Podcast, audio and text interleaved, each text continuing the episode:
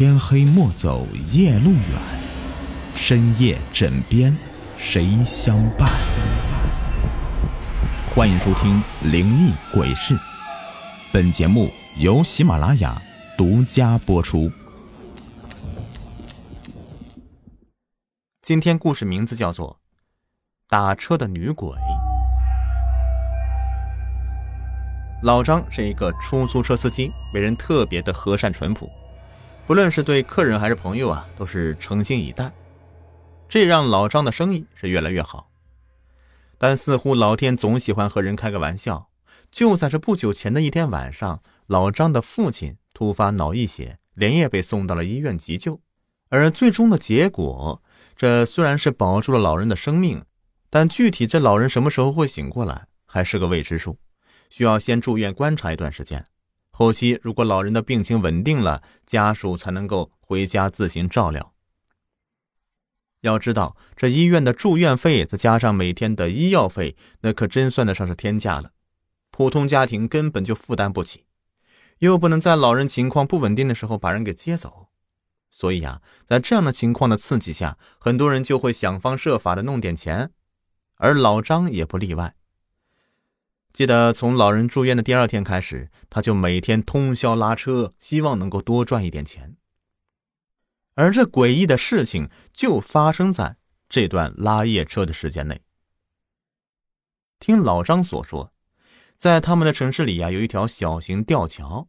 这吊桥本身没有什么太大的特殊，但不知道是什么缘故啊，就是每天夜里面开车上吊桥的人都会莫名其妙的发生事故。而在清明前后，这样的怪事儿发生率则会更高。因此，为了避免事故多发，市里专门在这个桥上加装了双层的隔护栏。可依旧是没有什么效果，这汽车坠河的事件仍旧在发生。无奈之下，市里面只能发消息说，每天晚上七点之后，这条吊桥禁止通行。怪事频发，大家自然要寻找缘由。而经过多方的考证以后，大家一致认同，之所以会出现汽车坠桥的事件，完全是因为桥对面的那个火葬场，这冤子的魂魄徘徊在吊桥上，干扰司机，让他们迷失方向。而只有把这些人骗到河里，冤子的鬼魂才能借助司机充当替身，来为自己提供转世投胎的机会。但这个呢？都只是所谓的以讹传讹的说法，根本就没有什么可信的程度。而身为无神论者的老张也不例外，可他并未发现这怪事儿正在一步一步的向他靠近。记得那是在清明前的晚上，微微的细雨从天际倾洒而下，敲打在汽车的车顶上，制造出频率不一样的节奏，叫人听上去。心情特别的舒畅，而此时的老张却一个人坐在车子里面抽闷烟。老张，这马上清明节了，不可能有客人了，别熬了，回家吧。啊！哎呀，不行啊，今天也不知道怎么回事，跑了一整天才挣了几十块钱，这根本就不够花呀。医院还有老人等着用钱呢。哎。老张现在满脸无奈的揉着自己的脸，而和他对话的司机也是附和了，叹了口气，回应道：“好，那你再等等啊，我先撤了。不过我可提醒你啊，千万千万不要过那个吊桥。”哎哎，知道了知道了，这种事还需要你提醒啊？傻子才去呢！老张随意的回了一句，紧跟着对方打了个喇叭，开车离开了。只留下老张一人一车，孤零零的留在原地。天上的雨是越下越大，没过多久，眼前的视线就被一阵莫名其妙的雾气所填充。哎，不对呀，这刚下雨没多久，咋就起雾了呢？正当老张感到诧异的时候，他的车窗玻璃却突然被人敲响了。这个声音在这诡异的夜晚显得特别的惊悚，竟让老张不由自主的颤抖了一下。视线顺势扭向右侧的车窗玻璃，却看到了在窗外面站着一个女孩，这女孩穿着一件鲜红的长裙，黑黑的长发十分随意的搭了下来，而在她的手里还捏着一把黑色的伞。不过，因为对方笔直的站在车的旁边，所以老张根本就看不到这女孩究竟长什么样子。你好，师傅，我要打车，就去前面那个吊桥，多少钱呢？前面那个吊桥，老张听到对方的询问，脑袋顷刻间嗡的一下子。这姑娘大半夜的莫名其妙的出现，还要去那个索命的吊桥，这家伙肯定不对劲儿啊！所以此时的老张则随意的对窗外人摆了摆手：“呃，那个今天太晚了，我就不拉了，准备回家了。”姑娘。要么你再等等吧，看还有没有别的车。师傅，你觉得这么晚了还会有别的车吗？这样吧，只要你愿意载我过去，车费我给你十倍。说话的时候，这姑娘则已经把钱扔到了副驾驶的座位上，那是一张张鲜红色的百元大钞啊！这人呢，在钱的刺激下，理智就会变得特别的薄弱。而对于这老张这样急用钱的人来说呢，自然也不会有任何的例外。姑娘，上车！老张现在还心存侥幸呢，不就是一个吊桥吗？还真能够吃人不成？今天他倒要看看这吊桥究竟有没有别人传的那么古怪。此时，老张已经发动汽车，直接朝着远端的那座吊桥开去。说来也奇怪呀。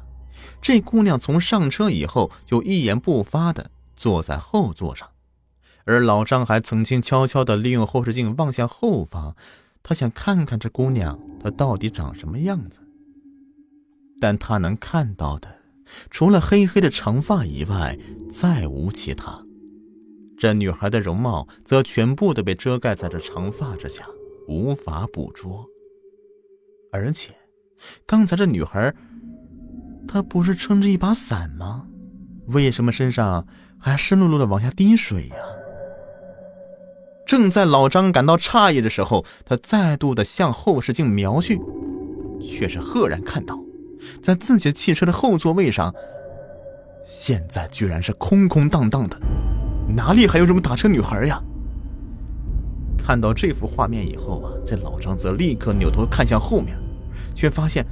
这女孩仍旧静静的坐在原处。怎么了，师傅？有什么事吗？嗯，没，没什么。老张的心里面开始发慌了。一个人好端端的坐在后座，这为什么后视镜里面却看不到呢？难道是自己的镜子的角度错了？诧异之间，这老张抬手扭了扭后视镜。而就在这扭动的瞬间，老张却突然看到，那个女孩的脸从那黑色的长发里露了出来。这哪里是人类的脸呢？分明就是一个惨死的女鬼。森白的脸颊没有分毫的血色，眼眶内根本就看不到眼珠的存在。不断的从眼眶中涌出了黑血，几乎在转瞬之间就覆盖了对方的脸颊。而那双白皙的手指。此刻还生出了诡异的黑色长指甲，并且跟随他的身体扭动的频率来回的摇曳。你你你你！出于紧张，老张立刻踩了刹车，随后这朝着后座看去，却发现这女孩仍旧像以前一样静静的坐着，根本就没有变成那副恐怖的模样。师傅，怎么了？呃，奇怪了，呃，是我自己太紧张了。老张诧异之下，再次发动汽车。此时他已经成功的驶上那条诡异的索命吊桥了，但却并没什么奇怪的事情发生。不过，值得注意的是，要想驶过这条吊桥，最多呢只需要两分钟时间。可老张足足开了十分钟，还没看到桥头，这这咋回事啊？这桥咋还会莫名其妙的变长呢？难道说真的有鬼魂作祟吗？诧异之下，老张的眼睛则再度的看向后视镜，却是看到刚才那个女鬼竟然再度出现，并且朝着他的驾驶座的老张扑了过来。这一次老张再次回头，则能清楚的看到这后座的女孩果然变成了两眼向外涌出黑血的女鬼，并且呀，这那双长着黑色指甲的手还直接朝着老张的眼睛刺了过来。紧接着，老张就感到自己的双眼一阵剧痛，随后他的视线就变得模糊不清了。记得当时他在极度恐惧的同时，这双手还仍旧刻意的把紧方向盘，以确保车辆不会跑偏。而这个时候，他还想要去踩刹车，可不知什么缘故，他脚下竟然空空如也，什么踏板都没有。而老张最终则能清楚的感觉到自己的车子似乎撞到什么东西了，随后他就坠入了冰凉的河水中，这水流不断的涌向车内，很快便把整个车辆都填满了。而老张自然不会坐以待毙，他则刻意的向车外游去。他总感觉呀，自己的双脚似乎被什么东西给拽着，不论怎么游，都似乎碰不到水面。说来也怪，刚才模糊的视线，此刻在水里竟然变得清楚了。而此刻，老张则清楚的看到，在他双腿的位置，有两个被泡得浮肿的女鬼，正在不断的把他往水底拖。具体这老张是怎么从水里面逃出来的？他并没有跟我说明，只是每次提起这个事儿的时候，他的脸上都会涌现出极度的恐惧，并且还会用双手立即捂住自己的眼睛，似乎是在害怕什么东西。但他又拗不过我的追根问底，最终老张只得把他两个裤腿给挽起来，紧跟着让我汗毛倒竖的画面就出现了，因为我看到在老张的两条腿的脚腕处。竟然有两个漆黑的手印子，